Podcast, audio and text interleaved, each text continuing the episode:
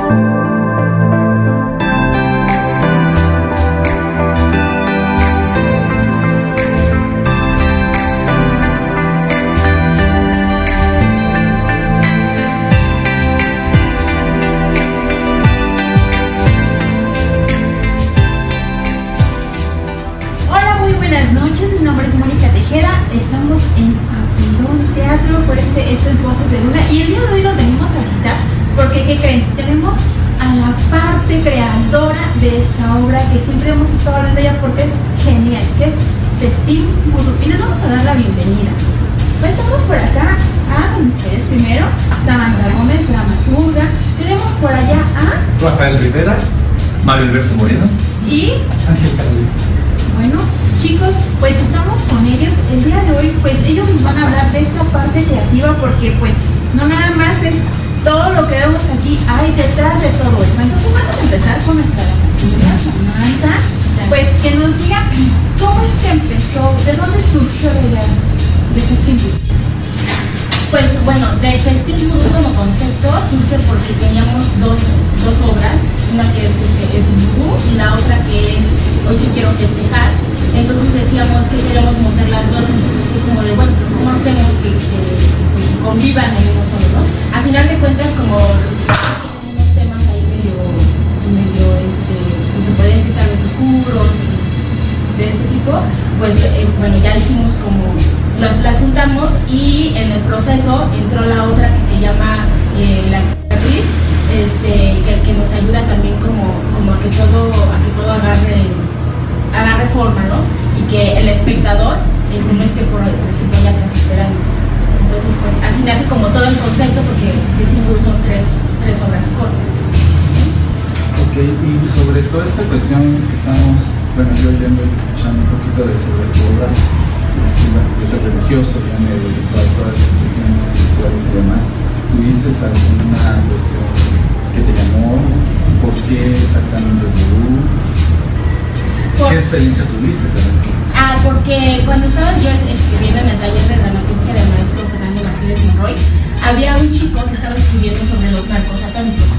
Entonces yo lo escuché y ahí, ahí fue cuando empecé a escuchar como todo este tema. Eh, yo, a mí, soy una persona como de rituales, no soy tanto como místico, o sea, de- hago muchos rituales en mi casa, estoy como ordenada, tengo ciertas cosas que necesito hacerlas de esa manera porque si no siento que no me salen. Entonces, este, creo que tiene que ver un poco con eso y a partir de que escuché sobre lo de los narcosatánicos y que escuché lo de Pablo Mayombe y la santería y todo eso, empecé yo a investigar un poquito. Es como un mundo muy grande, yo siento que es muchísima información.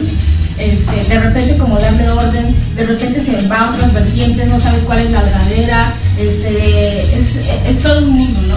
Y bueno, sobre lo que más investigué fue a una mujer que encontré que hace- tiene un canal de YouTube que hacía sus, trabajos de, de sobre todo de, de- con y estuve viendo muchas de sus, este, de sus trabajos, ¿no? Que, que, que, uno pensaría, ay, no, estos seres, estas personas son como, como las de los cuentos, y no, pues son personas comunes y corrientes que se dedican a eso, que están en su casa, que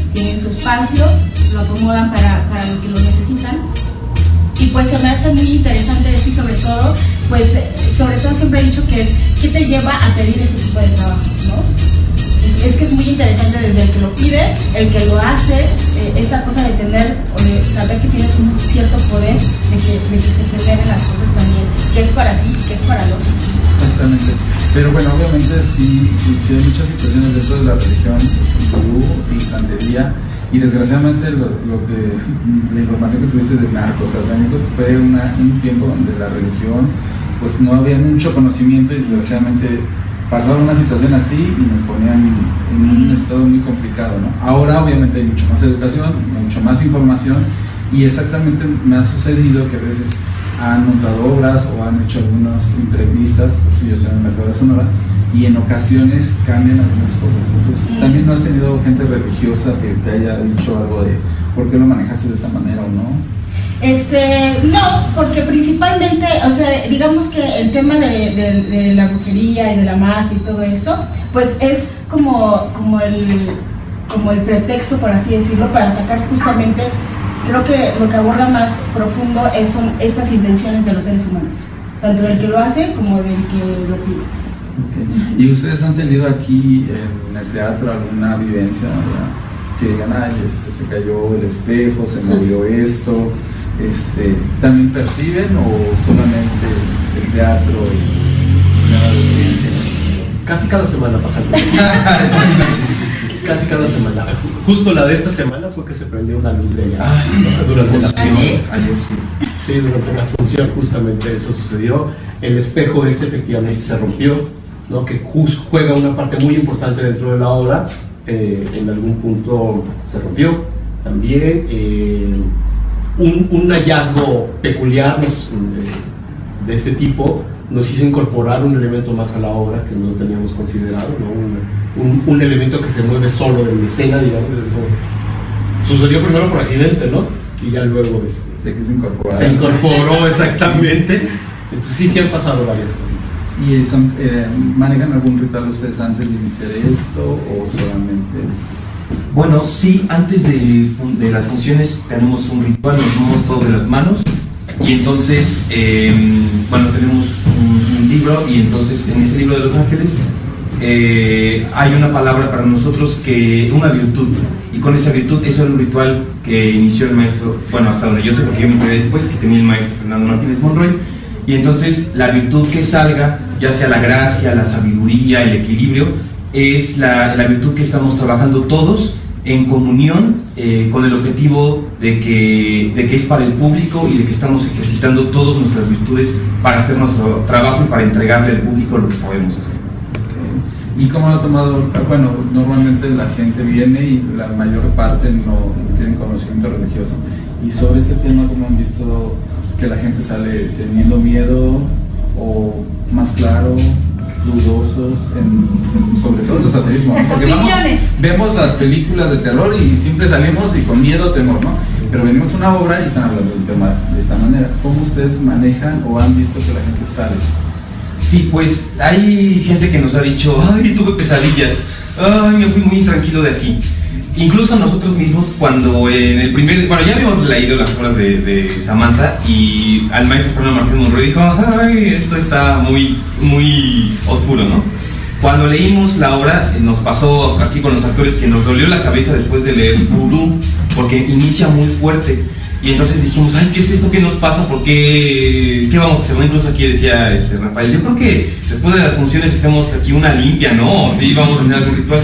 Y justamente lo que nos decía Esteban, quien es el director de la puesta en escena, es que por eso es poderosa la obra, porque nosotros estamos creyendo que estas invocaciones eh, son del mundo oscuro que está allá afuera, que es, que es externo, y más bien lo que estamos viendo en ese medio es que estamos reconociendo, como decía Samantha, las intenciones humanas que tenemos, que nosotros como seres humanos deseamos el mal de la gente aunque nos escandalice o que estamos enojados porque tenemos una serie de ideas entonces queremos hemos deseado destruir y todo eso finalmente y es de lo que hablo de las obras es que uno tiene un deseo y si no lo reconoce entonces ese deseo de todas maneras va a salir y bueno, va a tener consecuencias. Entonces yo creo que la gente cuando se va con eso tiene la sensación de terror.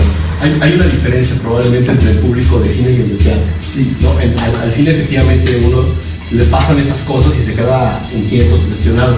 En el teatro sí entra mucho en juego la, la cuestión de la, del entendimiento, de la conciencia, de la generación de conciencia. Entonces, a partir de lo que vemos en los comentarios del público, nos damos cuenta que la gente sí pasa de eso. Es decir, sí hay gente que ve inquieto, pero quien llega sobre todo al tema de la obra, ¿no? Que es lo que está comentando Mario, el tema, ah, pues sí se ve la mala intención, o la propia gente expresa su mala intención hacia, hacia los personajes, ¿no? Qué bueno que pasó tal cosa, ¿no? Que Y es, ahí es lo más importante, que se enganchan con la obra, ¿no? Exactamente. Rafael, ¿tú crees esta parte creativa? Porque para las personas que van a venir a ver la obra, créanme que la música, híjole, de verdad es un punto muy especial en cada, en cada momento de la obra. Gracias. Pues fue, fue una, una propuesta que, que platicamos con el, con el maestro Esteban, justo lo que él, me proponía, Esteban Montes, el director de la obra, me proponía eh, que pensáramos en una música que en principio generara una sensación de gran cotidianidad. Entonces al principio, incluso hasta los- me, me ponía de ejemplo así de, piensa en telenovelas, ¿no? Piensa en una música así muy, casi como melodramática y no sé cuánto, pero, eh, pero como todo el tiempo está generándose pues lo que va sucediendo durante la obra, me parecía que era importante como ir mezclando las dos cosas, ¿no? Como esta cosa que parece cotidiana, hay una, hay una parte que es como muy papachosa incluso, pero que tiene esta parte oscura ahí todo el tiempo, con- constantemente sonando, y se va transformando.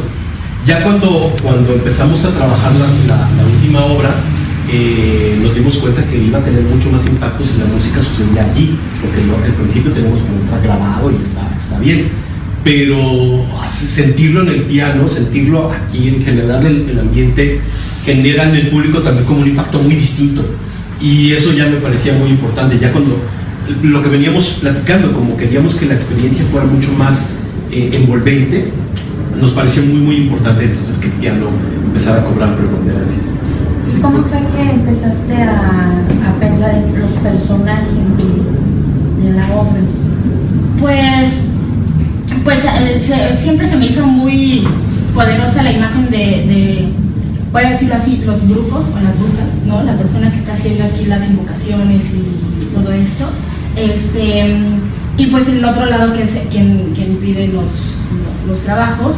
Y pues bueno, ahí hay otro personaje eh, que es clave también, muy, muy importante, que, que, que, que va haciendo que se vayan generando todas las cosas, ¿no? Que se vayan cumpliendo.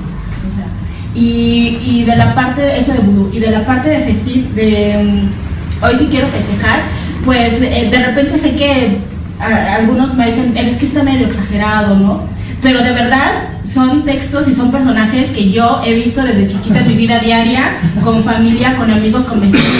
Las frases, este, las frases son frases que en algún momento se me quedaron grabadas, que era del cómo conviven las familias, ¿no? Esta cosa de hay unas Realismo. Sí, sí, sí, es como estar en la casa de cualquier persona casi de este, llevar el- la lo cotidiano de una vida normal a, a la obra. a la obra. Digo, sí está un poquito más, Sí, porque todo tiene que suceder rápido. Ajá. Pero que se entendiera, que la gente se identificara, ¿no? Sí. Fíjense que hay una parte de la obra que, no, bueno, no voy a mencionar como parte de la obra, pero ahí, cuando viene vudú, cuando estamos hablando del vudú, hay ciertos personajes que salen aquí asomándose, que están aquí en escena. Y ese el creador es Ángel. ¿Sí? ¿En qué te, ¿Cómo fue que te inspiraste para poder hacer esto? Porque tiene que venir la obra para que me entiendan por qué les estoy diciendo que en qué se inspiró para poder hacer estos muñecos. En Rafa, en... fue el penúltimo que hizo. No, eh, la idea, la verdad es que Samantha tenía muchas ideas muy claras y más bien yo he estado aportando mucho de lo que hemos estado haciendo, pero ha sido un trabajo en conjunto y aportando, yo lo que he visto, porque he sido un poco más externo, es que realmente en conjunto todo el grupo ha ido trabajando, que eso me parece increíble. Entonces ha sido ir aportando, ir aportando, ir aportando, y más bien un montón de ideas han ido construyendo las cosas, ¿no? Samantha ya tenía varios avances. De hecho, estuvimos buscando creo que imágenes juntos de Referencias. referencias y demás hasta que dijimos por aquí. Pero mm, cuando ella hizo la primera propuesta, ya la verdad es que quedó bastante, quedó increíble. Los colores, yo ah, obviamente estuve aportando cosas, las esculturas y demás. Después salió la idea de hacer a los integrantes de... Y sí, en lugar de que fueran caras de X, somos, somos cada uno de Sí, nosotros. claro. Pero eso es increíble y esa parte sí me gusta y, y, digo, creo que puede ser redundante, pero sí es importante que creo que la obra sí habla mucho de la condición humana, ¿no? Un poco lo que decías, ¿no? Al final los motivos, o tú también lo mencionabas, de por qué los motivos de, de la gente para venir aquí creo que son condición humana y creo que lo, lo- parte de lo increíble de la obra, incluyendo la música y demás, pues es que la gente venga a revelarse a sí misma, ¿no? Sin riesgo. Porque hay muchas señoras que se han ido de aquí diciendo qué bueno que los mataste. Spoiler, perdón. Sí, yo estoy evitando, pero bueno. Los mata a todos. Todos mueren. Y es que, fíjense que cuando ustedes vengan y vean esos vudús que están aquí, realmente, pues está, tiene muchas culturas, está un- es una mezcla de varias culturas. Porque, porque cuando ustedes lo vean se van a dar cuenta en colores, en texturas, en muchas cosas. Porque, porque la obra de teatro es, es un todo, es un conjunto de todo. Y por eso es que Mario nos va a hablar de esta parte, qué es lo que tú organizas, qué es lo que tú haces, cuál es, cuál es tu parte en esta obra. Sí, bueno, yo soy el asistente de dirección. Eh, la dirección es de Esteban Montes, entonces lo que he ido haciendo junto con él es, bueno, primero entender el texto y, eh, digamos, encontrar el sentido de lo que está pasando, hacer que esto tome forma y, se materialice y se convierta en un mundo eh, teatral. Entonces, que se despegue del papel. Y entonces hemos ido trabajando, finalmente la dirección es juntar todas las líneas de los creativos y marcar un rumbo eh, que está dirigido hacia el tema, para que resalte el tema de las obras, que es muy inteligente. Entonces, eh, pues hemos ido trabajando con cada uno de los actores eh, en la iluminación, eh, con los muñecos, en la música, para ver, pues para que tenga sentido. Entonces trabajamos, por ejemplo, hay un personaje que se llama Zaira, entonces que tiene una relación con su hermano muy muy oscura y muy es- eh, escabrosa. Entonces, para que esto cobre vida y para que esto eh, esté en 3D, eh, encontramos las intenciones, los referentes y las imágenes para que entonces se note la relación oscura en- entre estos dos hermanos, que es uy, pues muy, muy oscura. Igual con cada uno de los personajes. Lo que hizo Esteban también es que en el, uno, en el texto ahí aparece un espejo y digamos que la propuesta de dirección de Esteban encontró que este espejo pues es muy importante, que no es nada más un espejo que esté ahí. Digamos que, el espejo en el texto eh, eh, nos sirve porque ahí el, marido de Ana va a encontrar algo que está detrás del espejo. Y entonces aquí como finalmente estamos hablando de que, de que todos somos uno y que todos deseamos eh, las mismas cosas y entonces eso como tiene consecuencias eh, pues tenemos que andarnos cuidando de eso, encontró en el espejo una relación entre, entre el personaje principal y el público para decirle, mírate, este también eres tú. ¿Se podría decir que el espejo también es un personaje? Sí, sí, así es. ¿No? Principal, porque va referente a todo lo demás. ¿no? Así es. Han amplificado, ¿no? Porque inconscientemente, bueno, ustedes, por lo que veo yo, este, ustedes son obviamente del teatro y demás, y a partir de una obra que tiene que ver con el esoterismo, con la energía, ustedes al fin y al cabo lo han estado alimentando.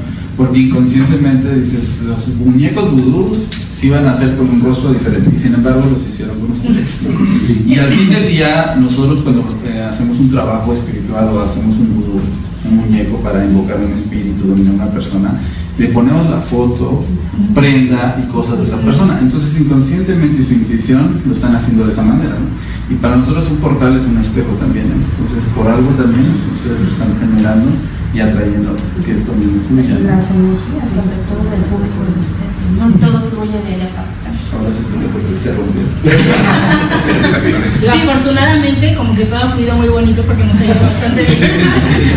Sí, pues acuérdense que en esta tierra todo es energía, todo, todo es. De hecho, escuché que, que su obra va para más tiempo, ¿no?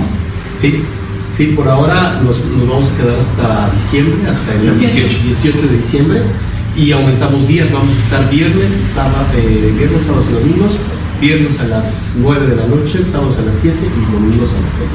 Pues díganme nuevamente la dirección.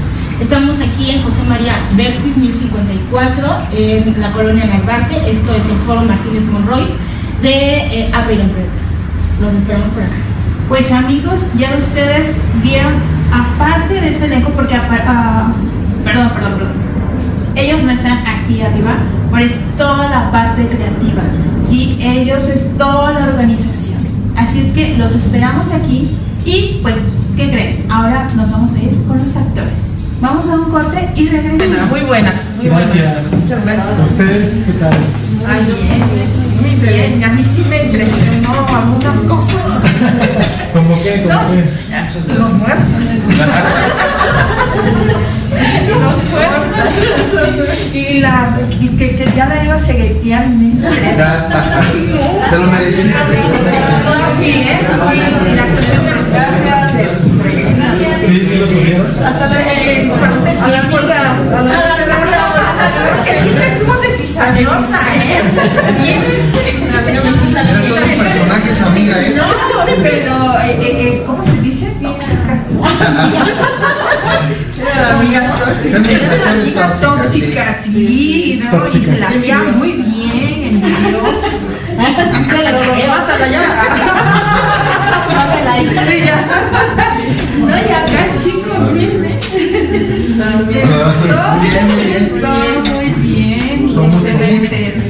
Muchas gracias. Gracias a ustedes. ustedes. Hola familia, bueno, seguimos y vamos a presentar a los actores de estas obras eh, magníficas y sobre todo esta, este tema del vudú y nos van a explicar sus experiencias y bueno, yo estoy encantado porque gracias por la invitación ¿no? y estoy con mi amiguísima Vanessa aquí entrevistando a estos actores y nos van a hablar sobre esta obra que tiene que ver con la magia, con los vudús, con los amarres o... A ver, Ay, con los deseos que uno tiene por querer asesinar. Eh, bueno, eh, pues ha sido una experiencia. Acabo de incorporar al elenco, alterno el personaje de Ana con Samantha Gómez, la dramaturga de estas extraordinarias obras. Y pues lo único que puedo decir es que en verdad es poder pro- profundizar y adentrarse a esos terrenos, a los terrenos de, de que uno puede tener el privilegio de llevarlo a la escena para que el público también pueda sentir lo que es este el, el- el deseo, ¿no? Por el, sentido de que uno preguntarse si es capaz de, pues, de, de poder hacerle daño a la otra persona, para no spoilear tanto. Es que yo creo que en algún momento eh, todas las personas, así como todas quieren ser princesas, en algún momento todas quieren ser brujas. Y nosotros podemos serlo, chicas. Pero en este papel que en este momento está tiene Vicky, pues ella lo acaba de decir, ¿no? Esa, esa experimentar con ese poder, con esa responsabilidad de poder dañar o no dañar a alguien, ¿sí?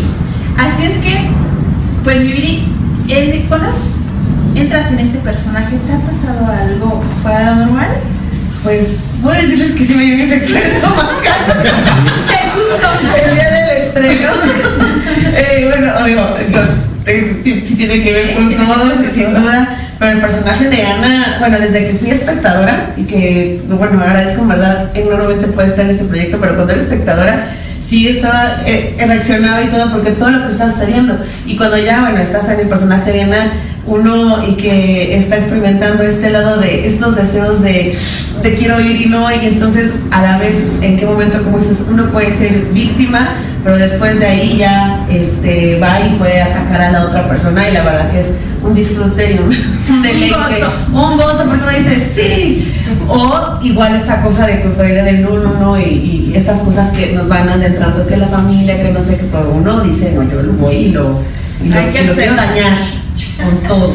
¿no? Entonces, pues de como ex- experiencia, pues sí, nada más una pequeña infección estomacal, pero creo que tiene que ver con todo esto. Hasta, pero es una pasada, no, no era de verdad. Sí, sí, bueno, ¿y has tenido en tu vida cotidiana alguna cuestión que has recurrido en una cuestión espiritual o dices respeto y me mantengo al margen? Pues, eh, bueno, no. Pues uno va y se lee las cartas, ¿no? Y uno, pues a veces, dime por favor, dime que sí, que, que sí quiere, ¿no? o dime que, como en el caso de, de, de dime que sí quiere estar conmigo. Digo, pero nada, no he hecho algo extra, no se preocupen, todos los que también no creo. Es, eso que les pasó no tiene que ver. No, extra cotidiano, pues no me ha pasado, pero sí uno va en el horóscopo, este, pues lee las cartas. Pues fue más fácil para ti, obviamente ya sabías el- cómo interpretar, cuando vas con una persona que consultas, O sea, ya sabías cómo ponerse y decir, ah, que ya. Pues me gusta, la verdad también soy este aquí con la compañera me gusta, me gustan mucho esos temas también de, esotéricos y también de sesiones seriales, la verdad sí soy este muy morbosa y todo eso, la verdad. Y bueno, dime. Mi querida Bueno, mi papel es Irene, que es la amiga de Ana. Yo creo que es la otra parte de, de la moneda. Es una mujer luchona, es una mujer em, que vende, que siempre está con los catálogos, es una mujer arreglada, es una mujer que de alguna manera ve a Ana como un proyecto, porque se indigna un poco de cómo es que vive su vida con su marido y su, y su hijo, y, y trata de alguna manera de aconsejarla para que se dé cuenta de muchas cosas. Creo que Irene eh, no se da tan bien cuenta, no conoce tan bien los alcances de su, de su amiga, ¿no? Porque ella tiene un objetivo que es vender, es vender eh, eh, los productos que ella, que ella tiene. Ella tiene una familia, pues, cotidiana, normal, su marido, sus hijos, y, y, se la pasa saliendo los fines de semana al parque, en fin. Pero sí es de estas mujeres que conocemos muchísimo y que siempre están en casa luchando por la economía familiar y aportando para la casa, ¿no? Entonces es una mujer que, también no permitiría que la trataran mal. Y sin embargo, hay unos momentos que la desespera Ana, ¿no? Es así de, pues basta, ¿no? Que amiga, no te, date amiga, date cuenta, ¿no? Entonces, que sí, que sí se burla un poco de, de la situación y tiene como ganas de, de sacudirle, decir, no, no te dejes, ¿no? Pero bueno, pues de alguna manera tiene que respetar la situación y, ella su objetivo es vender. Muy bien. Ese es mi, mi papel. Bueno, me imagino que has de tener personitas cercanas a ti que, que te inspiran a tener. sí, sí, la verdad es que en lo personal, a mí, Abigail, me cuesta muchísimo trabajo vender algo hay veces que cuando he tenido eh, pues la necesidad de venderlo, hay veces que para cobrar es así de, ¡ay, no! Me, cuesta muchísimo. Sin embargo, este personaje eh, tiene que ser directo, tiene que ser claro y su objetivo es pues tener dinero para, llevar a la casa y para poder cumplir sus propios eh, antojos y necesidades de, de maquillaje y de estar bien sí, por supuesto, he tenido muchas, muchas figuras en las cuales me puedo inspirar y que puedo decir, qué bárbaras, ¿no? Este, pues sí, venden de todo para que puedan tener eh, dinero en casa. ¿Qué te ha dejado este personaje?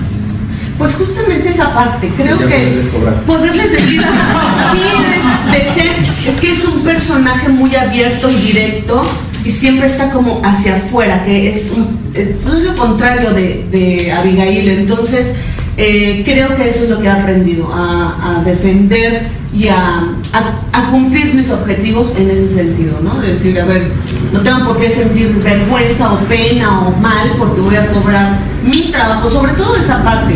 Como actores a veces nos cuesta trabajo cobrar, ¿no? Porque lo hacemos con todo gusto y con toda la, pasión que se puede y, hay veces que decimos, no, bueno, pues que me paguen tanto, ¿no? O, que ni no me paguen. Entonces creo que ese es el aprendizaje que he tenido muchísimo con, con este personaje.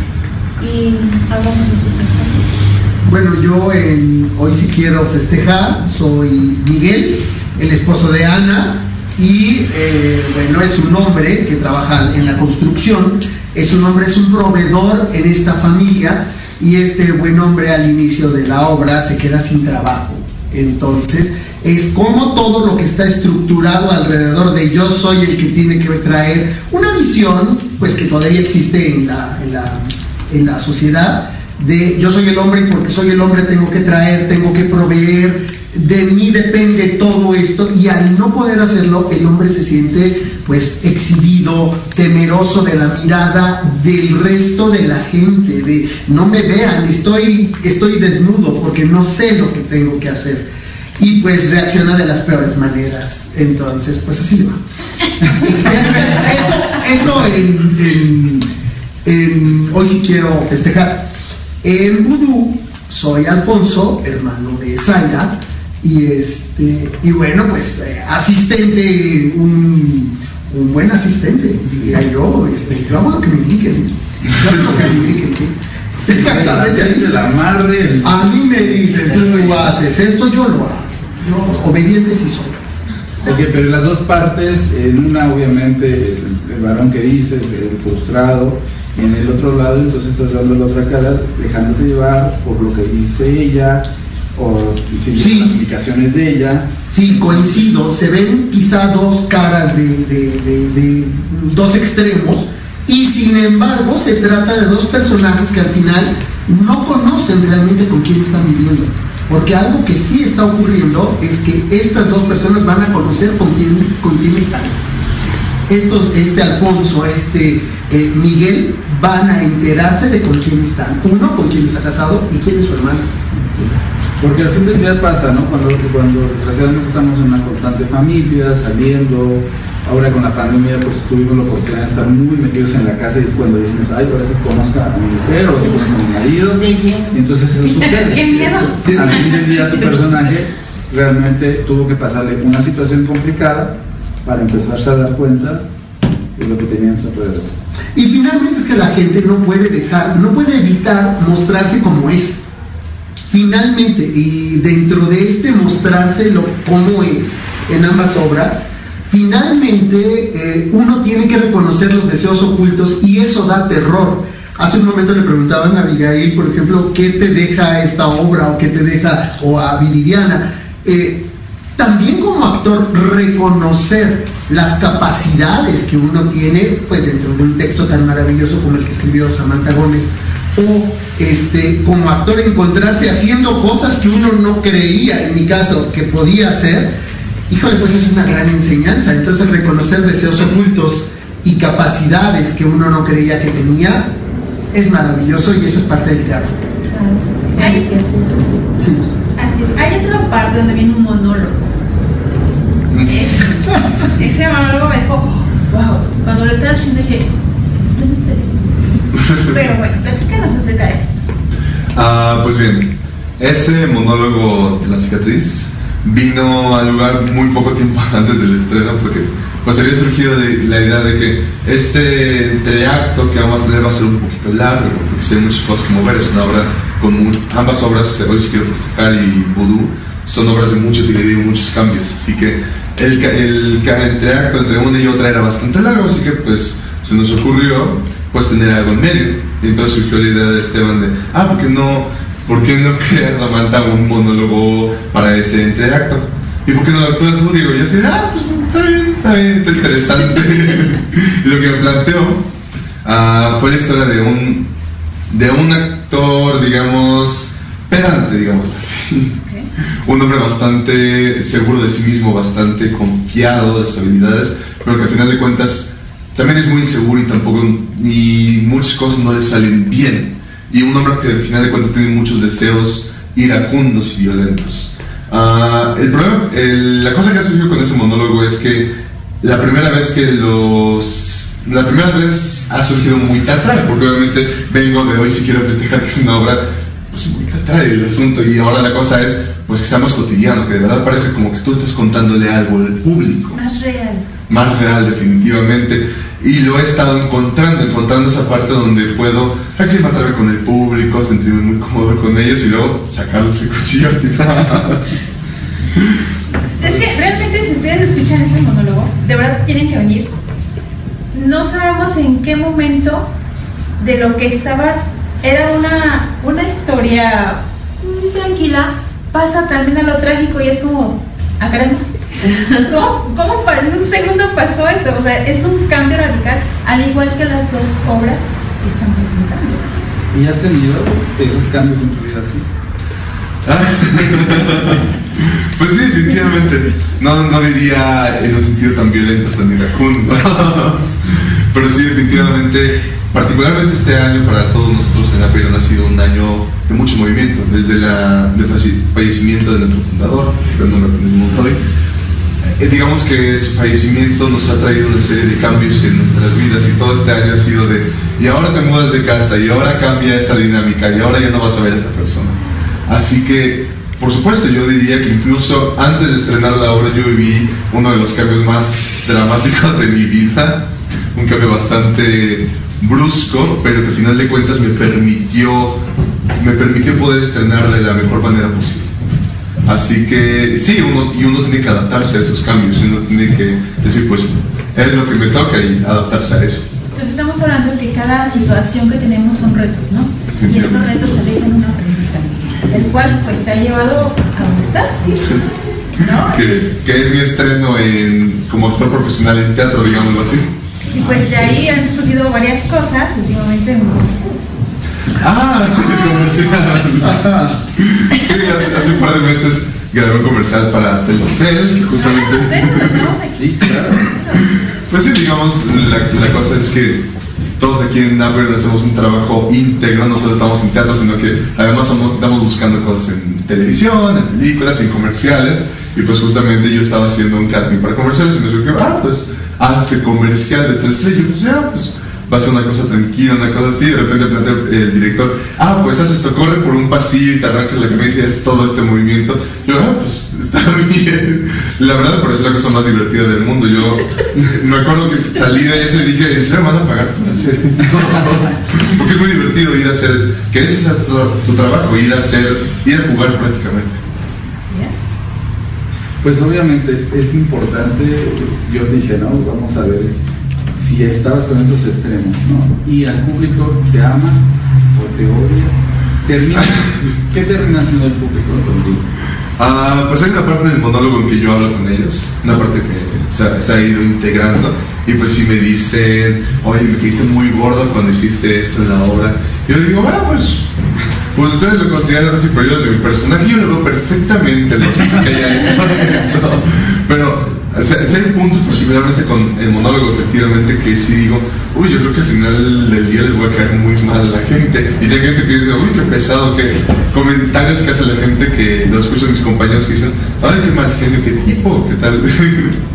Y espero que ya al final, cuando me ve tan sonriente en el agradecimiento, piensen que sepan que ese es un personaje, ¿no? Estoy cumpliendo con mi papel. Pero finalmente logras el objetivo, ¿no? Que es llegar al punto que es el que quieres transmitir. Es, es muy disfrutable. Con toda esta energía que se están manejando, sobre todo con Lulú, ¿ustedes cómo sienten el lugar? O sea, ¿cómo se llevan? O si ha habido a veces roces con ustedes. A ver si quieres, Zaira. Yo también estoy alternando con Samantha Gómez, el personaje de Zaira.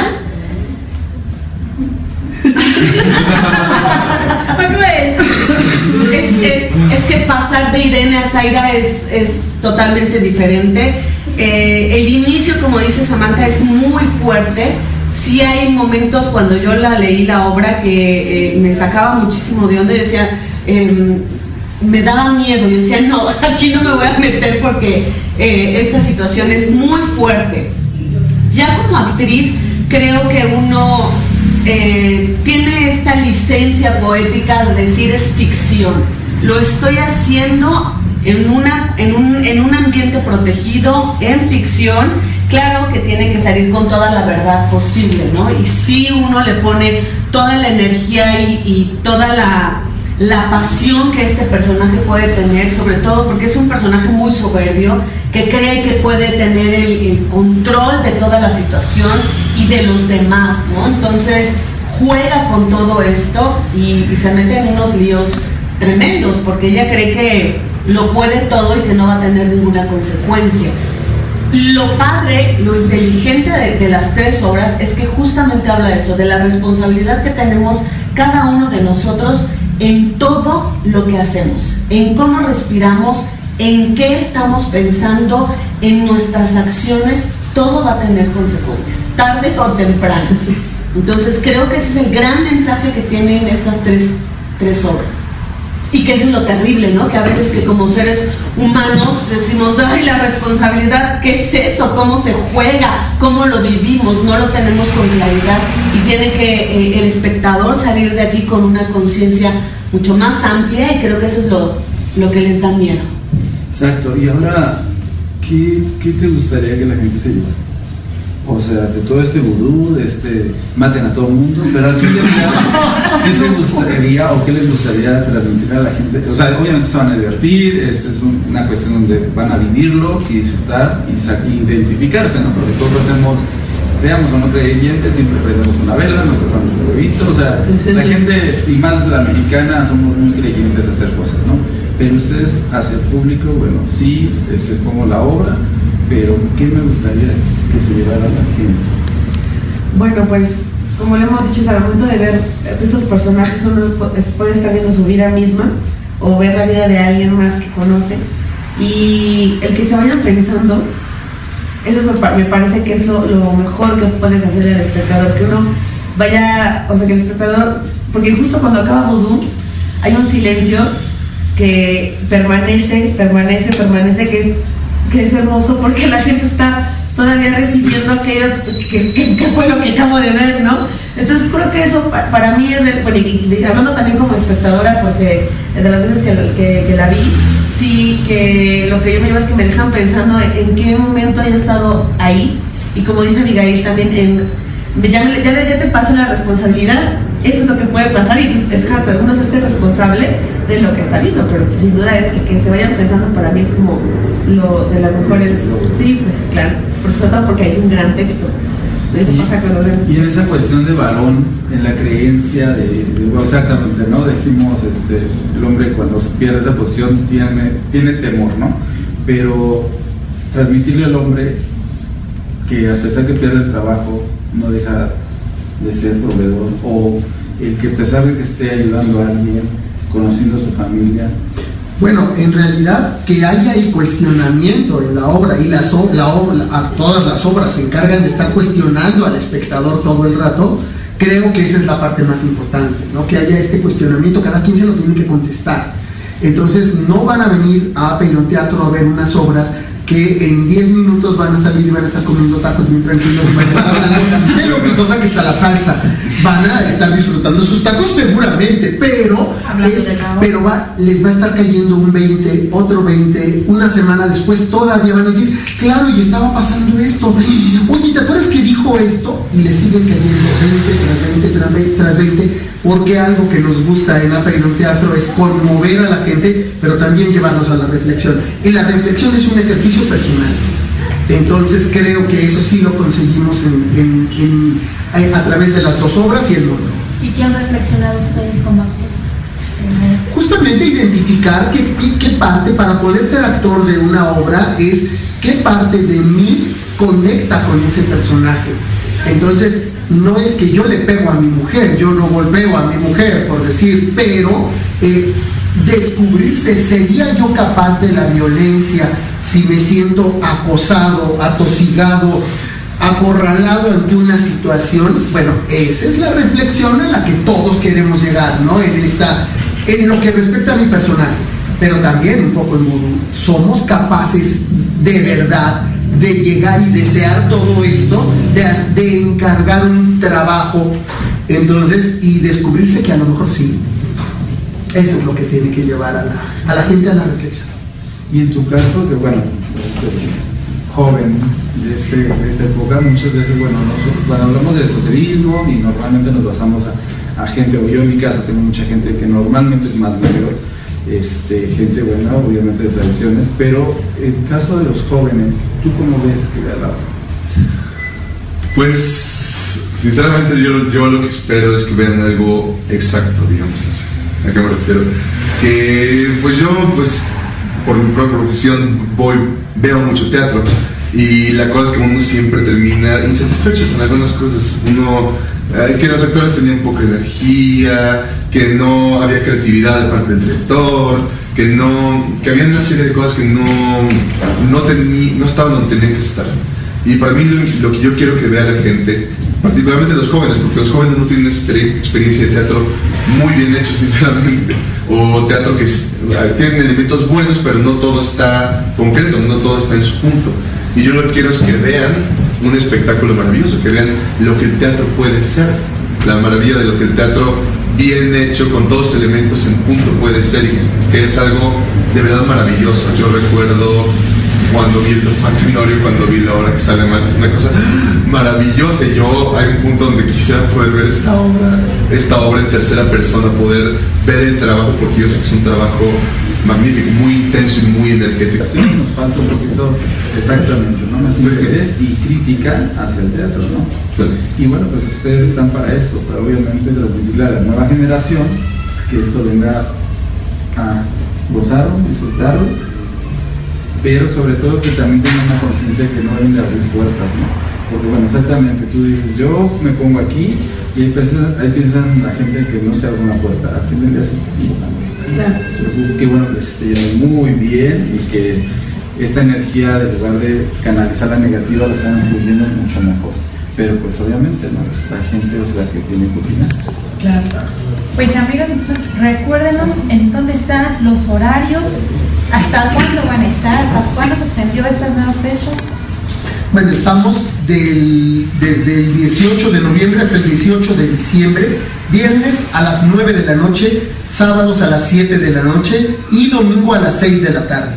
Estamos en el foro eh, Fernando Martínez Monroy de Apeirón Teatro, aquí en Doctor Bertis 1054, a una cuadra de Eugenia. La manera más fácil de llegar es a través de Metro Eugenia o Metrobús Eugenia. Pero también estamos muy cerca de Eje.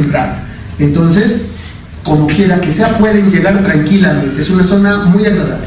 Pues amigos, ya lo saben, aquí realmente, para quienes ya vimos la obra, realmente nos falta la cultura del teatro, realmente nos falta cultivar eso, realmente no, a veces las expectativas que se tienen, pues no son las que queremos, pero el de que ustedes vengan y vean esta obra, de verdad no se van a arrepentir.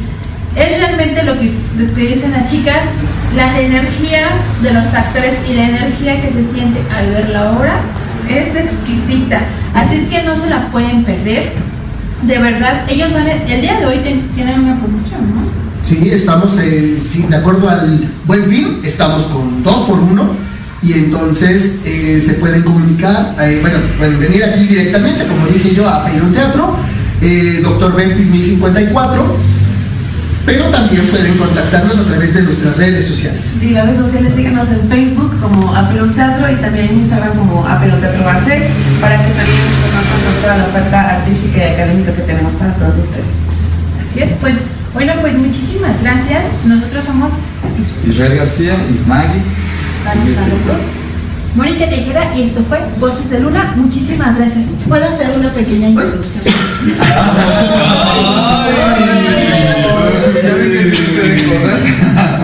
La otra vez que viniste, dijiste que cómo podía hacer uno.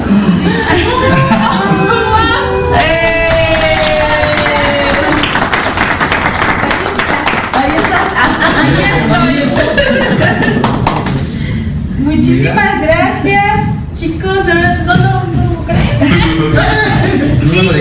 Ya te Cuídalo bien. Cuídalo bien. Realmente cuando terminamos la entrevista me acerqué a Samantha y a, a Ángel y les dije, bueno, ¿y cómo, cómo podría yo obtener uno de estos? Y aquí está la respuesta. Muchísimas gracias, muchísimas gracias Bueno, por todo el se lo equipo. y sí, lo voy a tener muy lejos de Israel. bueno, pero no tanto, porque a lo mejor Israel me ayuda a empoderarme a ser más exitoso. Entonces, mejor si te lo pases. de verdad, muchísimas gracias, amor. Gracias a ustedes, gracias. Y, pues bueno, esto fue Voces de Luna.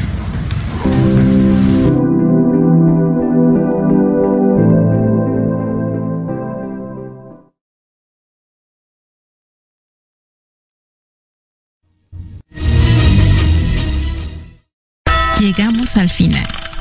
Que tengas dulces sueños y mágicas pesadillas. Esto fue Voces de Luna. Síguenos en nuestras redes como Mónica Tejeda, Vanessa López y Voces de Luna. Nos escuchamos la próxima semana.